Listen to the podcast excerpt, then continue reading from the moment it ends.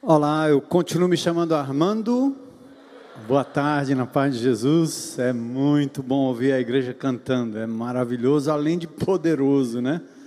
Quando a gente canta, quando a gente toca, os espíritos maus são afugentados. Lembra de Saul atormentado por um espírito mau?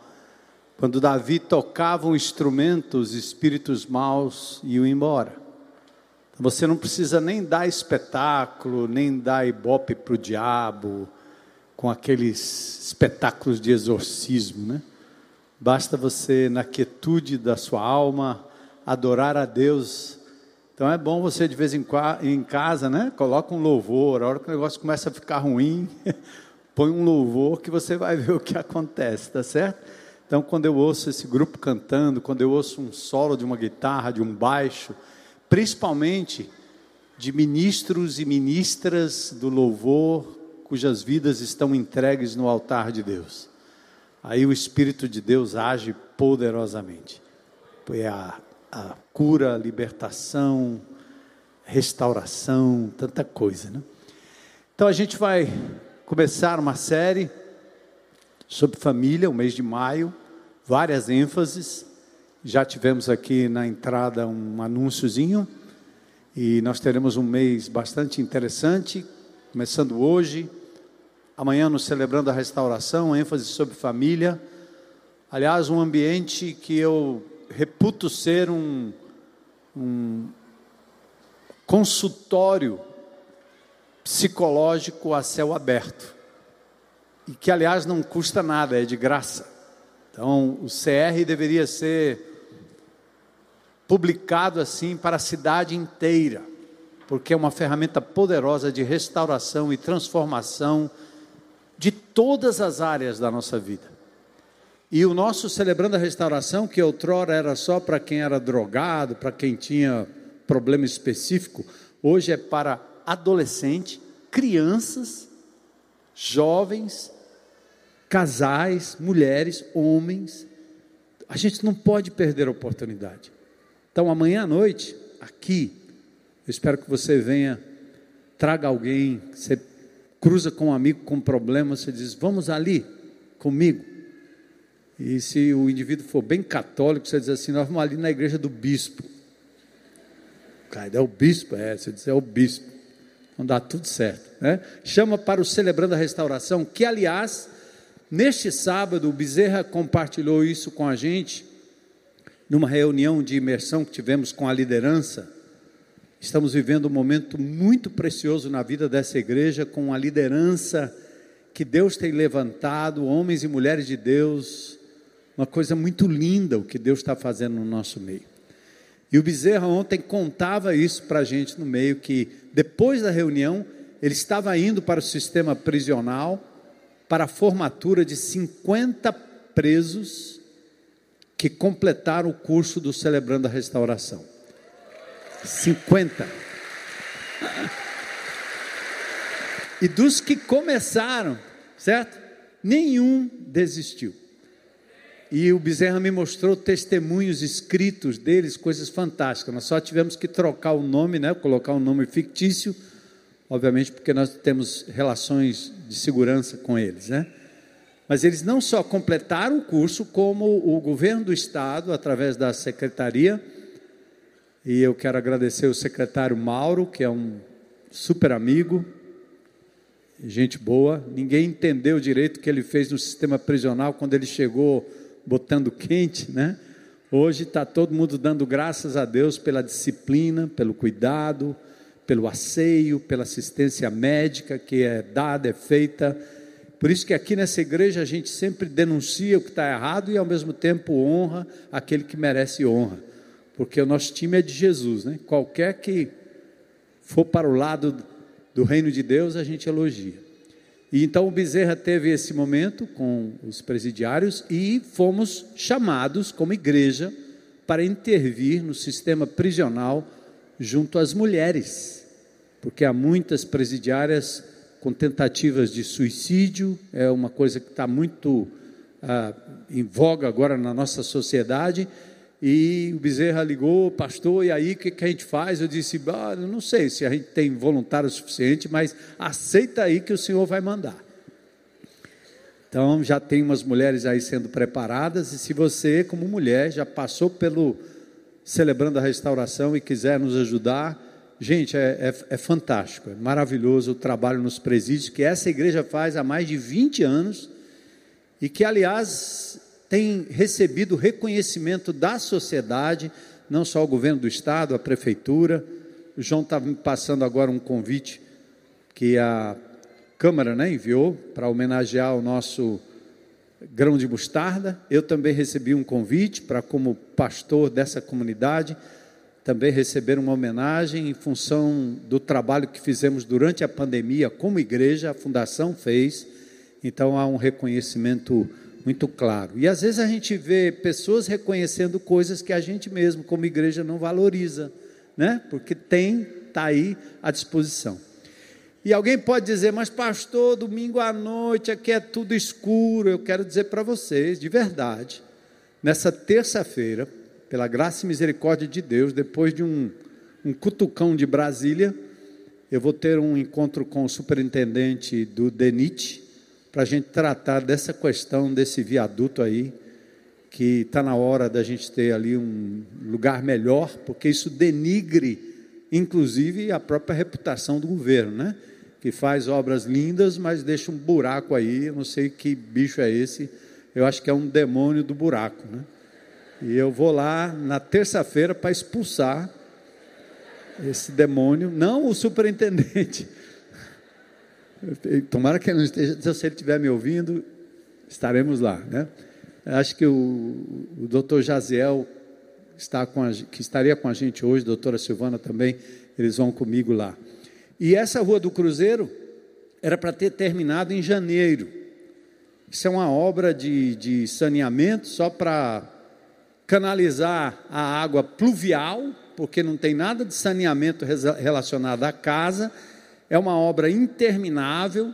Eu já ameacei, inclusive, própria prefeitura, né? Se eles não terminassem esse negócio aí, eu ia fazer um, uma passeata com o pessoal da comunidade para pedir de volta o ônibus, para pedir de volta uma rua decente para as pessoas, não só para nós, né?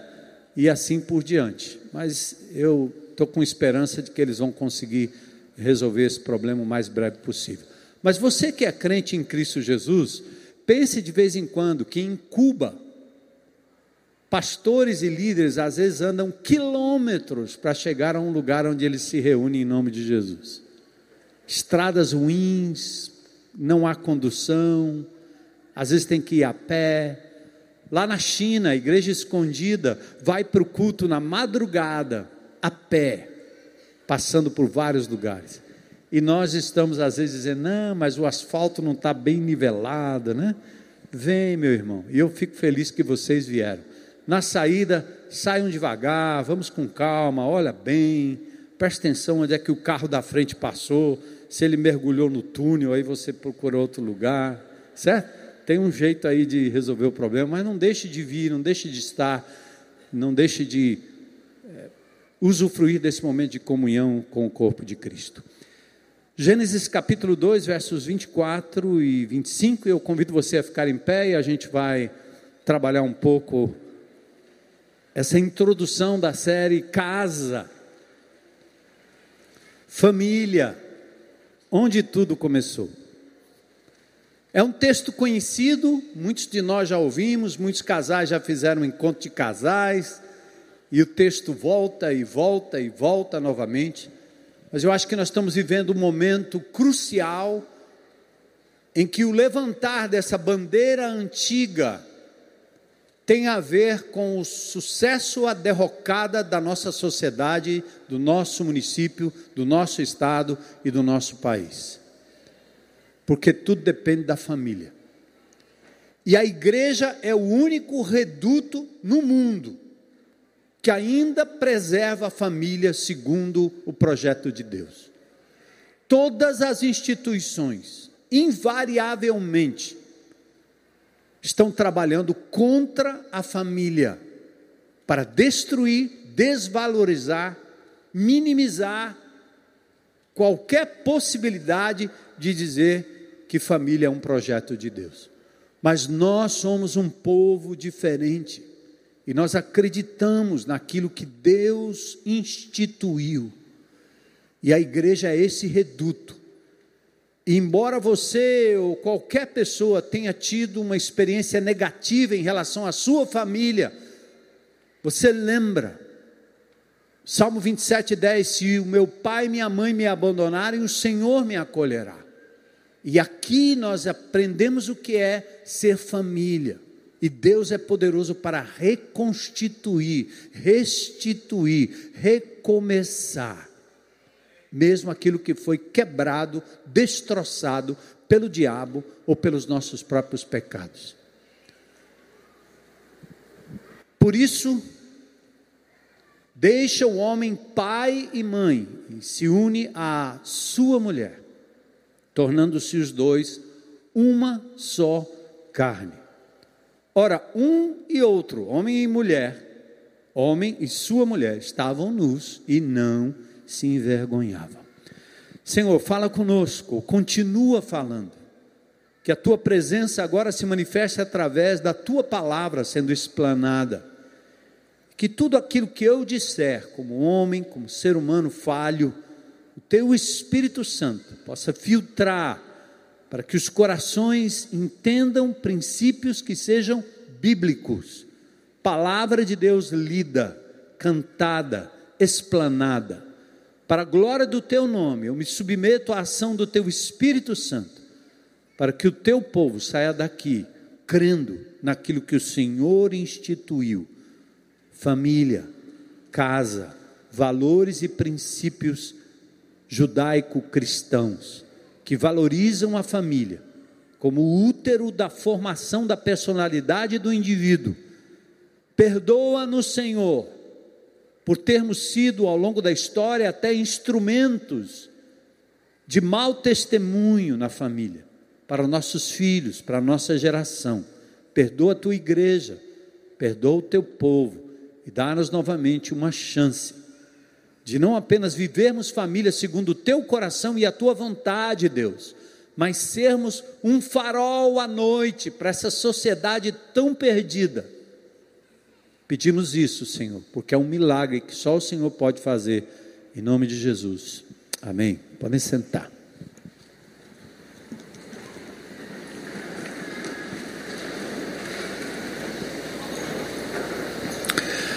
Nós estamos vivendo uma, uma crise social sem precedentes.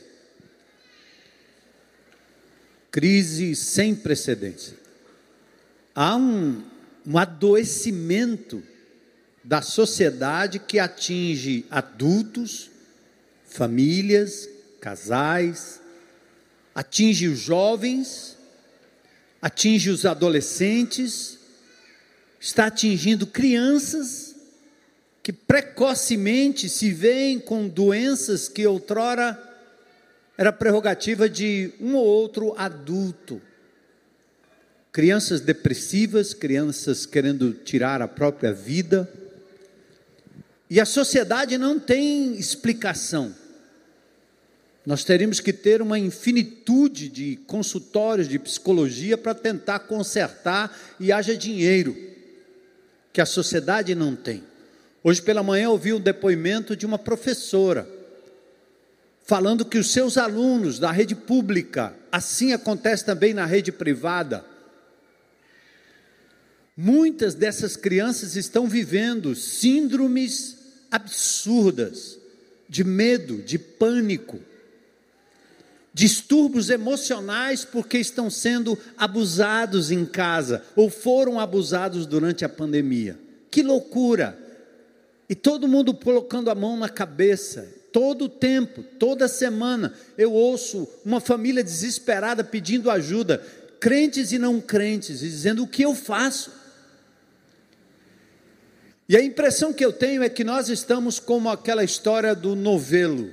Minha mãe fazia tricô, e eu, como menino, gostava de desenrolar tudo e fazer aquela bagunça toda. E minha mãe botava a mão na cabeça: Menino, o que é que você fez com o novelo? Agora eu preciso achar o quê? O fio da meada. Os antigos aí, né, pessoal que não quer denunciar a idade, sabe do que eu estou dizendo. O fio da meada. Assim está a sociedade. A palavra achar o fio da meada é um, uma palavra que faz referência ao século XVIII, na Revolução Industrial, principalmente começada na Inglaterra, onde aquilo que era feito em casa, pela família, pela mãe, pela avó, passou a ser industrializado. As máquinas passaram a produzir o tecido de forma serial.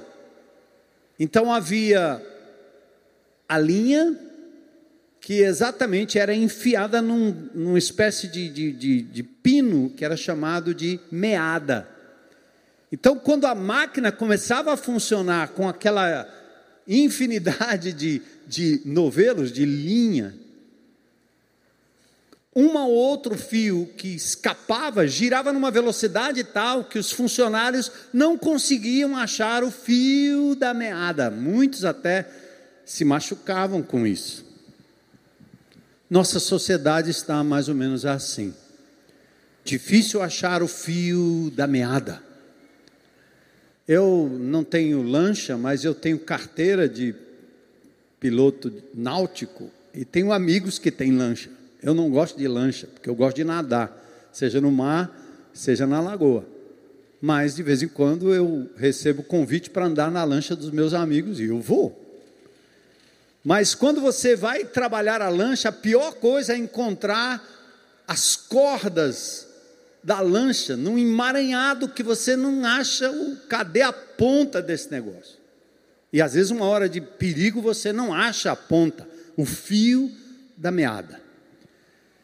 E é assim que nós estamos na sociedade, enrolados, confusos, sem parâmetros, sem mapa, sem régua, e a igreja de Jesus, quando ela perde o parâmetro, não apenas intelectualmente, mas quando a igreja passa a não ser o referencial, porque ela mesma está vivendo a confusão, o mundo vai determinando o que acontece com a nossa família.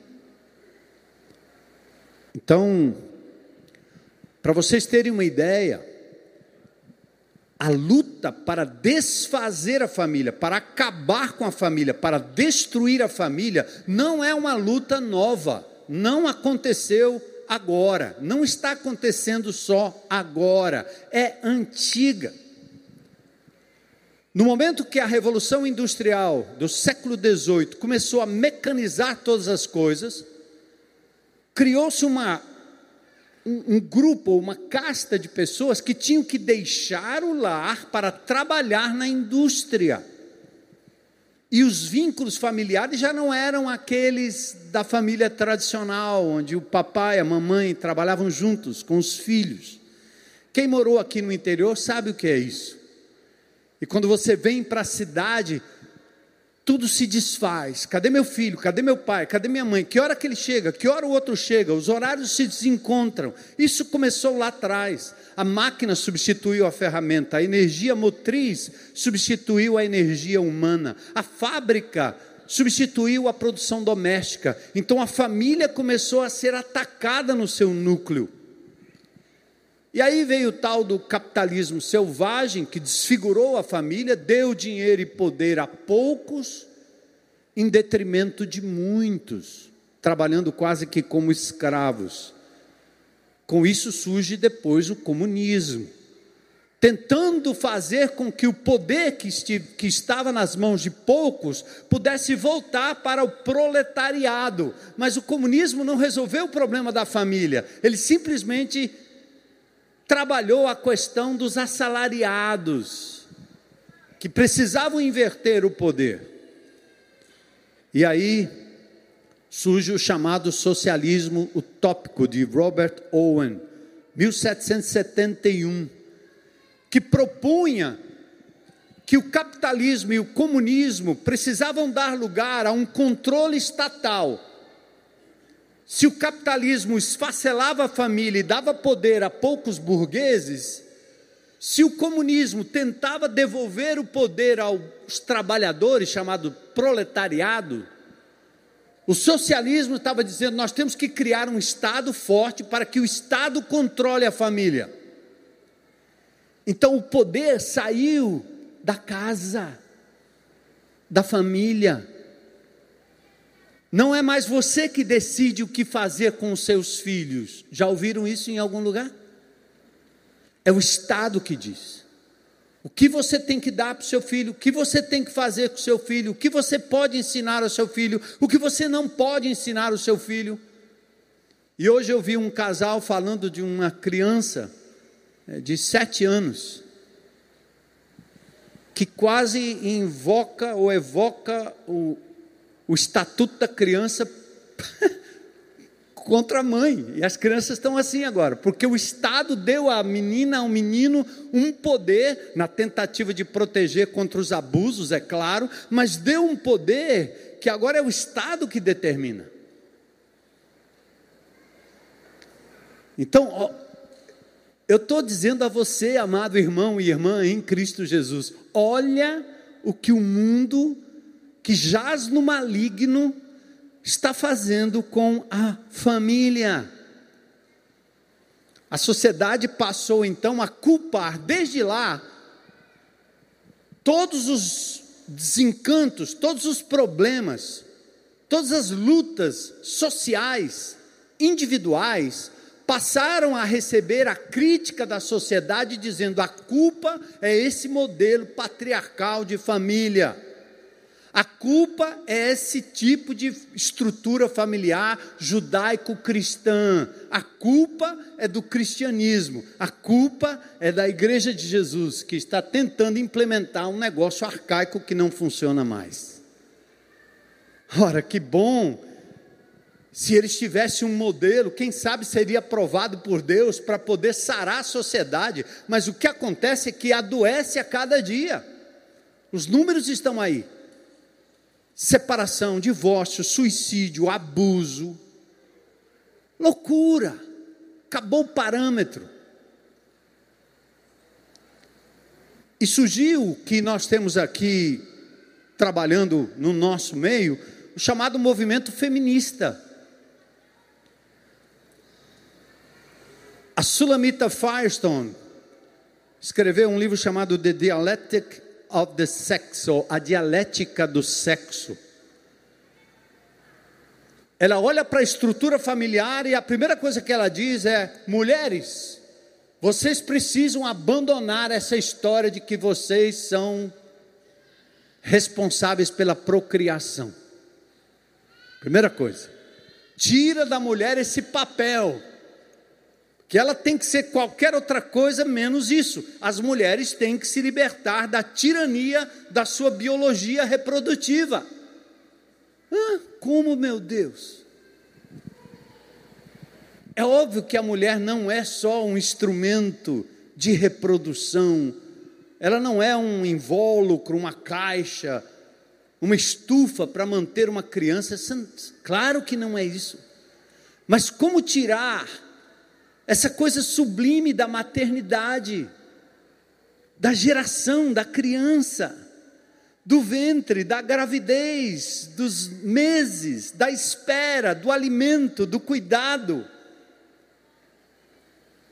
Perdemos o fio da meada, porque o fio da meada de tudo isso está onde? Palavra de Deus. Gênesis. Quem deu essa prerrogativa à mulher foi Deus. Ele deu à mulher uma prerrogativa que é quase uma coparticipação na divindade que produz e reproduz e cria. Uma coisa maravilhosa, espetacular. Sabe outra coisa que o feminismo antigo que vem rolando aí? A segunda coisa é nós temos que separar as instituições que fazem divisão entre crianças e adultos. Sabe por quê?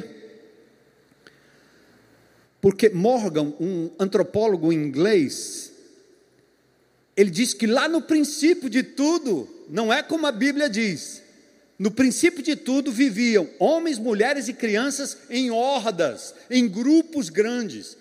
Então não tinha esse negócio de pai, mãe, primo, cunhado, tio. Era seres humanos grandes, seres humanos pequenos, todo mundo transando com todo mundo e acabou. Era assim no começo. E os caras inventam esse tipo de coisa porque é isso que eles estão tentando pregar hoje. Erotiza sua criança. Pedofilia não é crime. Até no sistema prisional, os prisioneiros que estão lá sabem qual é o artigo da infração do pedófilo. E se eles pegarem, eles matam. Tem que separar. Até os bandidos que matam meia dúzia de pessoas têm um senso de que esse tipo de crime é impensável, inimaginável. Você violentar uma criança. Mas a igreja de Jesus, a sua mente, nossa mente, nós estamos sendo bombardeados. Nós temos correntes de governo nos levando para esse tipo de coisa, para uma sociedade completamente esfacelada na sua estrutura familiar, para que a gente viva como hordas. E a última coisa que a senhora Sulamit Firestone diz no seu livro, é que nós devemos dar liberdade para o incesto, onde pais possam transar livremente com seus filhos. Misericórdia, Deus!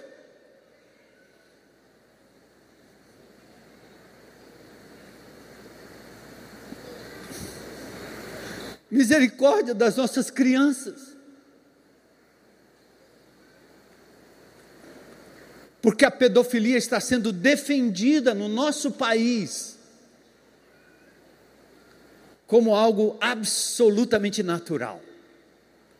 E se ainda temos um estatuto que diz que a relação consentida é a partir de uma certa idade, eles vão diminuir essa idade até o ponto de você ter aquilo que aí se tem na internet, inclusive, não pesquise porque é dar ponto para essa desgraça, mas existe a, a indivíduos que curtem a pornografia com bebês. Se você não sabe disso, que mundo você vive? Porque é isso que acontece. Abuso tudo que temos visto ser propagado como verdade, como politicamente correto, e a escola tem sido o maior instrumento dessa transformação, que a gente chama da Revolução Gramsciana. Até Platão, o grande filósofo, lembra de Platão, Sócrates e Aristóteles? Platão disse o seguinte: mães, não permitam que se contem a seus filhos aquilo que você desconhece. Não deixe que eles sejam expostos ao mal. Protejam seus filhos. Mas para fazer isso, famílias de Deus, casa de Deus, tem que ter coragem. Porque a sociedade vai empurrar para o politicamente correto e você vai entregar o seu filho à desgraça e vai ter medo medo de ser preso, medo de ser denunciado, medo de ser diferente, medo de ser contado com os malucos trogloditas antigos. Onde está o fio da meada? Por isso Jesus disse em João 10, 10: O ladrão vem para roubar, matar e destruir. E eu vim para que vocês tenham vida e tenham vida em abundância, plena. É isso que está acontecendo com a nossa sociedade. Por isso que nós estamos falando aqui de casa. Casa porque nós estamos como igreja respeitando o teto da sua casa. Não importa se você tem uma família perfeita, papai, mamãe, irmãozinho, vovô, todo mundo aí sentado na mesma cadeira. Ou se você está aí dizendo, eu sou mãe, solteira, vivo só. Eu fui abusada, eu fui abandonada, eu fui deixada e eu vivo só. A igreja está dizendo: você pode levar Jesus para dentro da sua casa e acreditar no projeto de Deus, mesmo que você tenha se frustrado com ele. Isso é coisa de homem, isso é coisa do diabo, mas você crê no Deus Todo-Poderoso. Amém?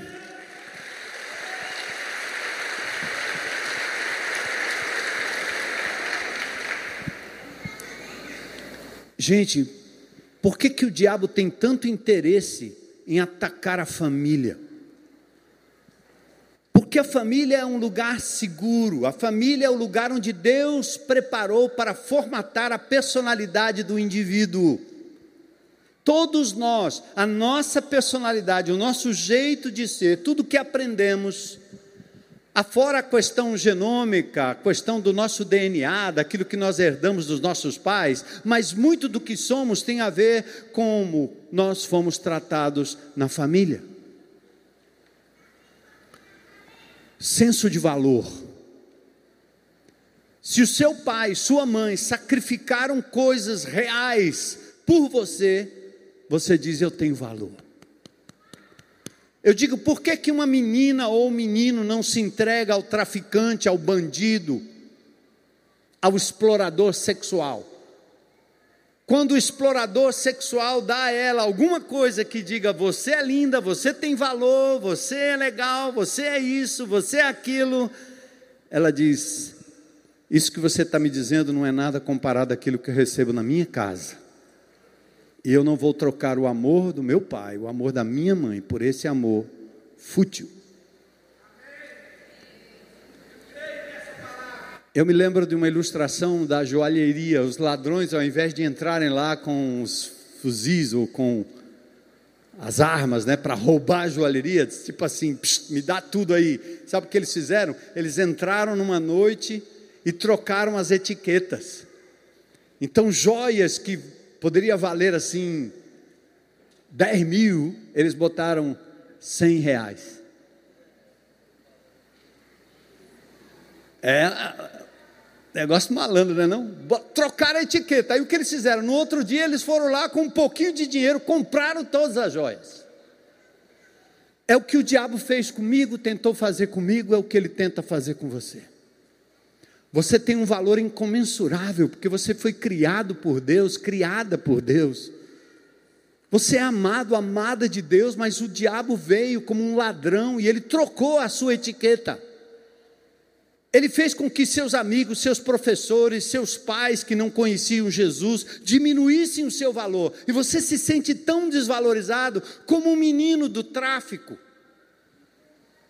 E eu digo isso porque eu sei, eu digo isso porque essa igreja lida com esse tipo de adolescente. O menino que foi espezinhado pela sociedade, maltratado pelos pais, que viu seus pais brigando, se matando. Um menino que foi desprezado, que mal teve o que comer, um menino que teve que viver como vive nessa comunidade, pisando no esgoto, porque a mentira da prefeitura, dos prefeitos e do poder público continua fazendo bueiro onde embaixo tem areia. Continua fazendo esgoto, faz de conta. Porque faz certo no Meireles, mas abandona o Janguruçu. E cobre de tijolinho um esgoto que outrora andava nos, nos regos da rua, de, de barro, e agora vai correr em cima do tijolinho porque não resolveu o problema. Esses meninos crescem com uma revolta. Com 10, 11 anos, o traficante-chefe dá uma pistola 9 milímetros na mão dele. E ele diz: Agora eu tenho poder. E ele diz: O barão que me espezinhava agora vai sentar aqui na minha frente. O carro que era dele passa a ser meu. Basta eu ter uma 9 milímetros nas mãos. E muitas vezes é uma arma de brinquedo mas ele se sente poderoso. E quando ele ganha o dinheiro do tráfico, a primeira coisa que ele faz é se empetecar com aquelas correntes de ouro que às vezes você não sabe se é de ouro ou se é de bijuteria, mas tudo bem. Ele se sente poderoso, não é assim? Por que, que o diabo ataca a família? Porque é na família que o menino ganha senso. Eu vivi no meio do tráfico, eu vivi no meio da violência, mas eu tinha meu pai e minha mãe que me amavam.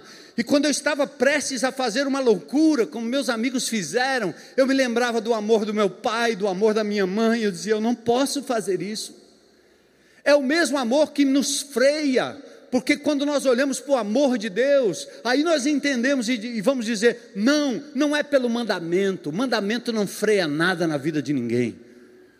O que freia é o amor de Deus, é a gente entender: Deus me ama. Deus me ama. E aí, aí a família. Senso de segurança. Eu contei quantas vezes aqui que eu me sentia seguro em passar pelos lugares mais escuros, porque meu pai estava do meu lado, um sergipano de meio metro de altura. Pobre, se os caras fossem para cima dele, matavam o sergipano. Mas eu dizia: meu pai está comigo, ele daria a vida por mim, eu sabia disso. Sabe onde você encontra isso? Na família, não entre os amigos. Senso de valor. Quando meus pais abriram mão de muita coisa, eu tentava fazer isso com minhas filhas. O que quer que tivesse no colégio, qualquer que fosse a apresentação, para tudo nem a igreja é mais importante. Deus é mais importante que a minha esposa, Deus é mais importante que meus filhos, mas eu parava tudo, porque eu dizia: a igreja não é mais importante do que você, minha filha. Papai vai estar lá. É dia de culto, é hora de culto, eu não estou preocupado. E essa igreja sempre nos deu a liberdade de priorizar a família. Mesmo que se percam no futuro, mesmo que se desviem da fé, não é problema meu, eu fiz a minha parte. E eu fiz por amor e dando amor. Então, olha a importância da família. Por isso, Jesus diz: o ladrão vem para roubar, matar e destruir. Mas ele diz: Eu vim para que vocês tenham vida e vida em abundância. E eu vou dizer outra coisa importante para a igreja de Jesus: é. Eu não sei se é a palavra certa, que eu não sou profeta, mas é profético. Preste atenção, meu irmão. Coisa de Deus não é só glória e aleluia dentro da igreja, coisa de Deus é glória e aleluia debaixo daquele viaduto ali, ó. Aquele buraco é uma coisa espiritual do demônio. Você precisa se importar com isso. Quando a cidade tem paz, nós vivemos em paz. Então nós temos que perceber o que está acontecendo nas escolas com nossa família, isso faz parte. Tem que se indignar, tem que dizer que não, tem que dizer que não concorda, tem que dizer que isso é antibíblico, tem que dizer que não, não vou permitir isso. Eu trago meu filho para casa, eu faço qualquer coisa, mas isso vocês não vão ensinar. Esses dias eu descobri que a Disneylândia, nos Estados Unidos, lá em Orlando, na Flórida, tem administração própria, vida própria, é autossuficiente, independente até, no certo sentido, do Estado. O governador da Flórida, que é um conservador, esses dias tirou a autonomia da Disney. Acabou. Por quê? Porque ele, governador, baixou um decreto que nas escolas da Flórida não se poderia ensinar às crianças pequenas orientação sexual ideologia de gênero. Nada contra o quem quer fazer sua opção homossexual. Essa igreja nunca foi, nunca menosprezou.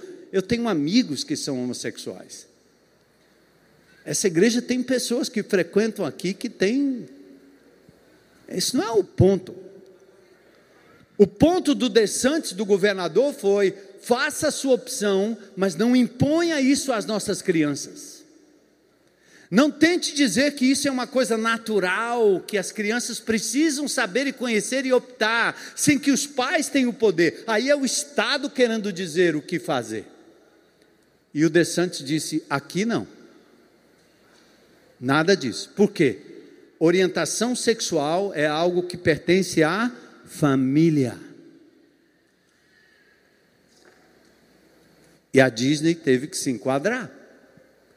Para mim, esse é um posicionamento espiritual. Nós devíamos estar orando por isso. Olha o que o apóstolo Paulo disse a Timóteo falando sobre os últimos tempos. 2 Timóteo 3, 1 a 3. Saiba disto nos últimos dias sobrevirão o que, gente? Tempos terríveis. Os homens serão o que? egoístas, avarentos, presunçosos, arrogantes, blasfemos,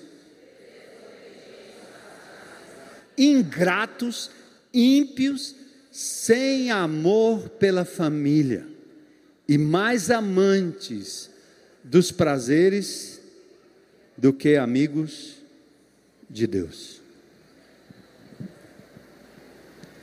Nós estamos sob ataque, mas a igreja é o bunker, o reduto, a trincheira de resistência. Amém? Nós vamos resistir até o fim.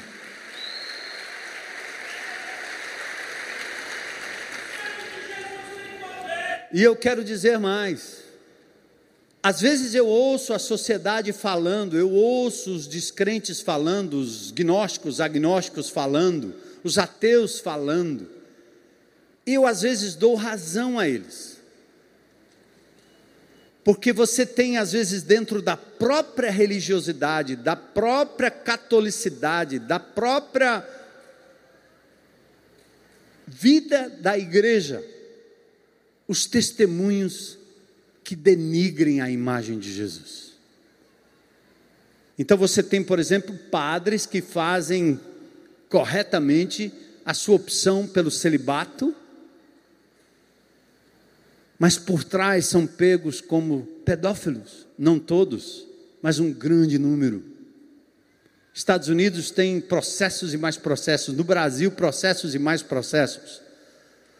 Anos atrás eu me envolvi com um indivíduo que subia a serra de Baturité para ver Nossa Senhora aparecendo na nuvem, e aquele indivíduo foi acusado de abuso de menor e eu fiz parte do, do processo, orientando e ajudando no inquérito, porque o delegado não sabia nem como, como, como enquadrar um indivíduo desse. Pastores que abusam de crianças. Que Deus nos livre disso. Porque isso de fato denigre. E, mas embora denigra o nome de Jesus, nós não vamos abandonar o ideal de Deus. A família existe desde o Egito antigo, desde Roma antiga. A família é o útero que dá forma ao caráter do indivíduo. E se o Senhor não edificar a casa, em vão trabalho os que a edificam, diz o Salmo 127, 1. E eu vou levar vocês rapidinho aqui para Gênesis, e a gente fecha. Olha Gênesis a casa. A casa era o Éden.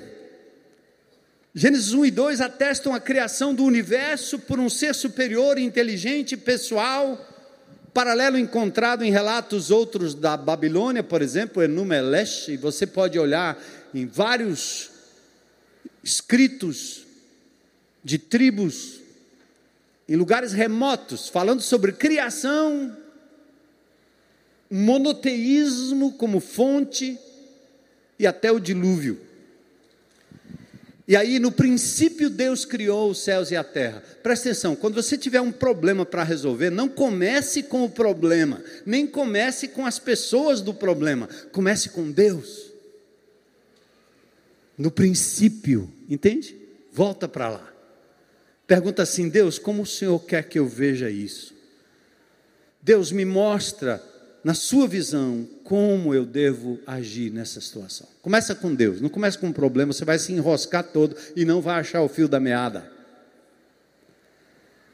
E aí Deus cria os céus e a terra, viu que tudo era bom, diz que faria o homem a sua imagem e semelhança, e diz no verso 27: homem e mulher os criou, homem e mulher. Deus não criou duas mulheres, Deus não criou dois homens, ou vocês não estariam aqui hoje. Sim ou não? com todo respeito à opção sexual de quem quer que seja.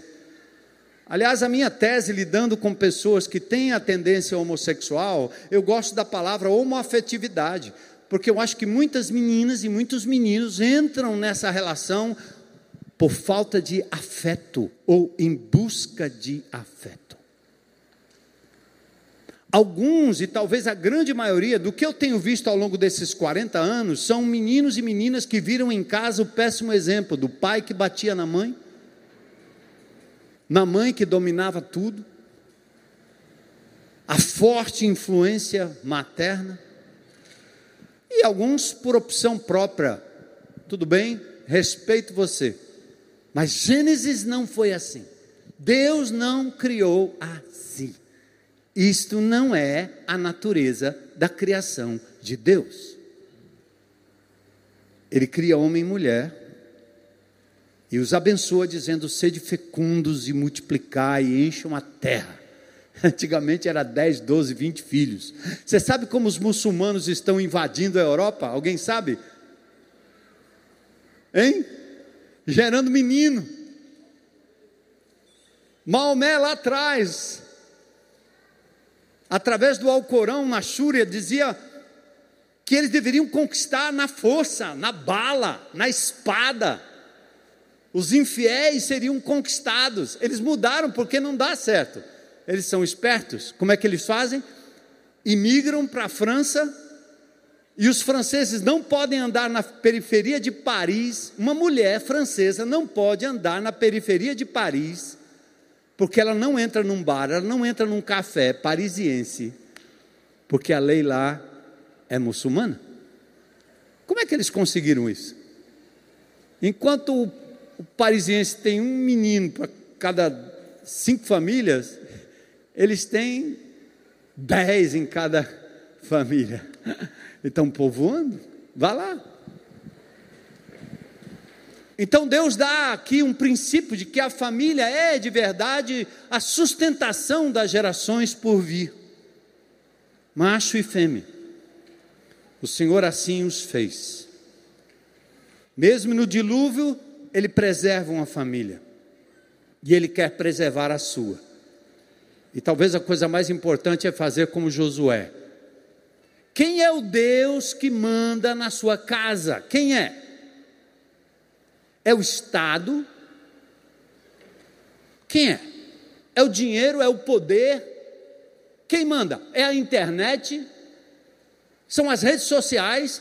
Quem manda? É a professora, é o professor, é a universidade, quem é? São os caras que estão fazendo a cabeça dos seus filhos, a sua cabeça, porque você se ausentou de tudo e deixou os deuses entrarem, e eles estão dominando a sua casa. Josué, lá no capítulo 24, verso 15, ele diz: Olha, vocês podem servir a qualquer outro Deus, eu e minha casa seremos submissos ao Senhor.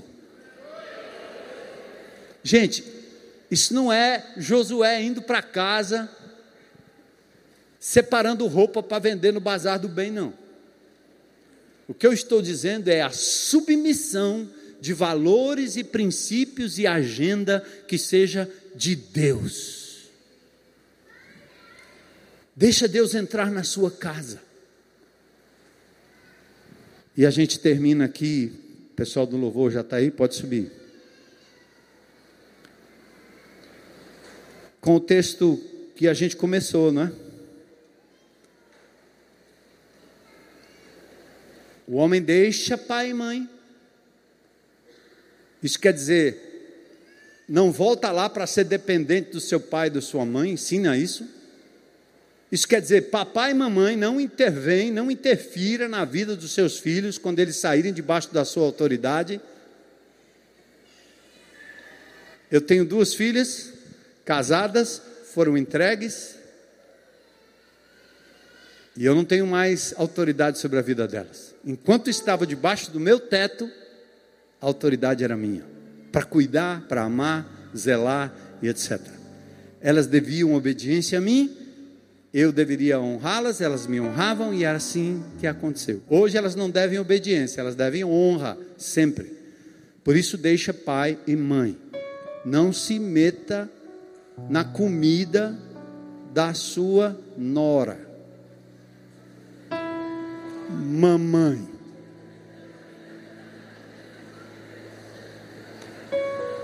Para de sustentar o menino para beneficiar a menina. Você está criando ira no coração dele. Ele vai rir para você. Você deu um apartamento, você deu um carro, você deu salário.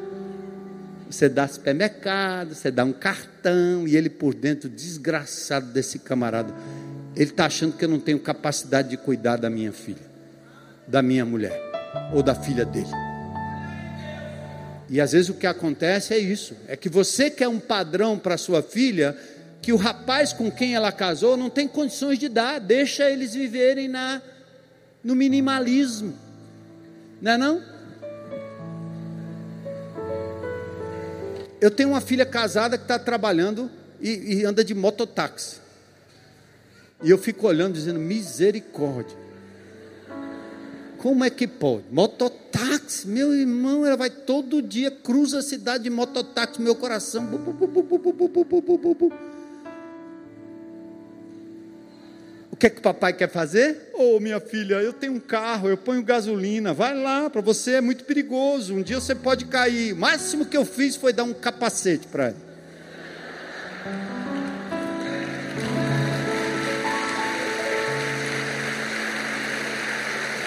Mas o capacete era para prevenir piolho. Deixa pai e mãe, une-se a sua mulher, companheira, tá aí ó. Eu, vocês têm me visto falar isso. Pense numa namorada que eu tenho. Porque eu, eu, eu, não casei com ela com o bucho e nem com um bocado de menino. Às vezes você casa e já vem um, os agregados. né? Respeito, tá bom. Você tem que dar um jeito, mas mesmo assim, meu amigo, traça a linha aí, porque a pessoa mais importante na sua vida é a sua amada, é o seu amado. É isso que Deus quer. Então aí, todo mundo foi, foi embora, e enfim sós, e a gente fica naquela, porque nós somos um, uma só carne. E diz: um ou outro estavam nus e não se envergonhavam. Transparência total. Não tem segredo somos o que somos, amados e valorizados com o envelhecimento, com as rugas, com o cheiro, com o chulé. É. Porque a casa é a realidade, não o que se faz na internet.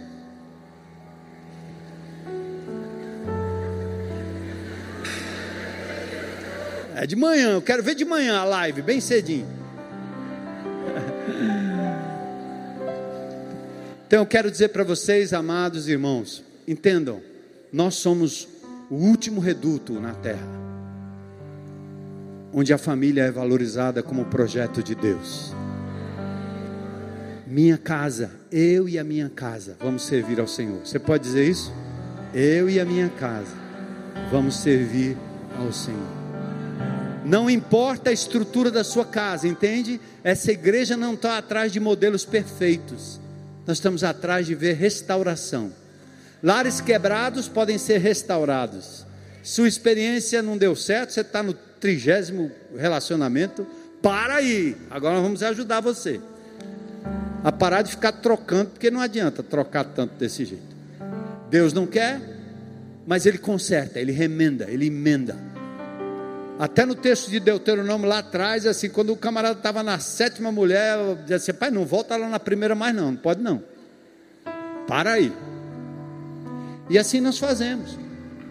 É, então nós não vamos deixar uma viúva se sentindo fora da nossa série, porque é casa. Você tem casa, viuvinha? Sua casa será abençoada. E a igreja de Jesus vai amar você e acolher você.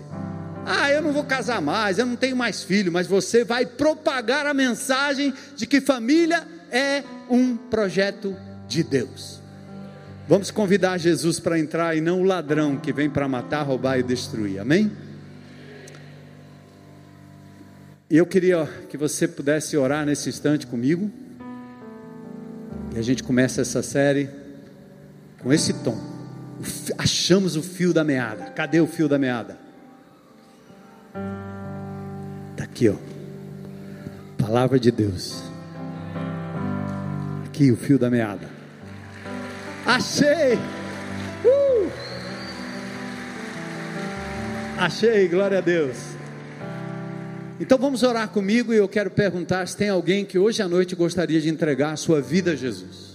Antes da sua casa, antes do seu dinheiro, sua profissão, seu destino, sua vida sexual, seja o que for Deus quer a sua vida, o seu coração. Ele quer fazer da sua, do seu corpo, da sua vida, do seu coração, uma casa. Casa de Deus. Tem alguém hoje à noite que gostaria de dizer: Eu quero entregar minha vida a Jesus? Deus te abençoe, querida. Que lindo, glória a Deus. Uh! Mais alguém, convicção para dizer: Hoje é meu dia. Quero entregar minha vida a Jesus. Glória a Deus, glória a Deus, aleluia. Glória a Deus, glória a Deus. Glória a Deus. Glória a Deus. E quantos hoje à noite podem dizer: Senhor, entra na minha casa, entra na minha vida, eu quero servir-te, seja Senhor da minha casa. Fica de pé aí, vamos louvar ao Senhor e terminar esse culto. Se você quer entregar sua vida a Jesus, vem à frente. Nós temos pessoas que vão orar com vocês, falar com vocês, conversar com vocês. Glória a Deus, glória a Deus. Deus te abençoe. Glória a Deus.